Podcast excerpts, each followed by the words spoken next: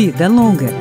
Dicas para uma maturidade saudável, com Cláudio Ferreira. Vários estados e municípios têm conselhos do idoso, que promovem políticas públicas para a população com idade mais avançada. Eles dependem de recursos públicos e também de doações para funcionar. O dinheiro vai para fundos que financiam os projetos de apoio aos mais velhos. Não é difícil fazer doações para um fundo do idoso.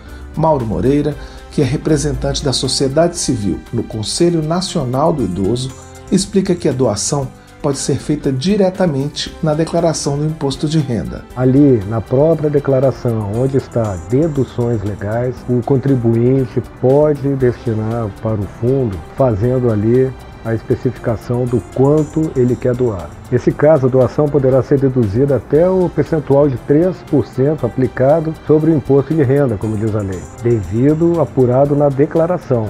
Ele acrescenta que quem quiser pode também fazer as doações em um ano e deduzir do imposto a pagar no ano seguinte ele pode fazer essas doações ao longo do ano. Guarda os recibos, avisa ao conselho, solicita o comprovante desse depósito destinado para aquele fundo onde deve constar a conta, inclusive. E no ano seguinte, quando for declarar, então aí sim ele vai fazer prova de que já fez uma destinação para aquele conselho e vai solicitar então a dedução do valor feito a título de doação. Se a pessoa quiser fazer doações para mais de um fundo, o limite total de dedução no imposto de renda é de 6% do imposto a ser pago. No caso das pessoas jurídicas, o percentual máximo é de 1% do imposto devido. Feitas as contas, os integrantes dos conselhos se reúnem e estabelecem prioridades para a utilização dos recursos.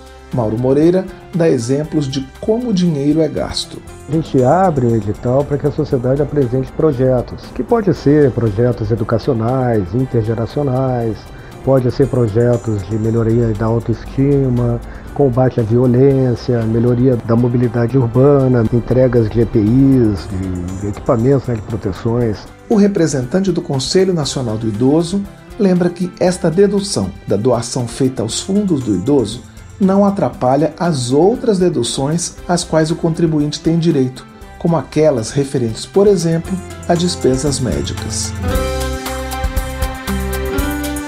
Vida Longa, com Cláudio Ferreira.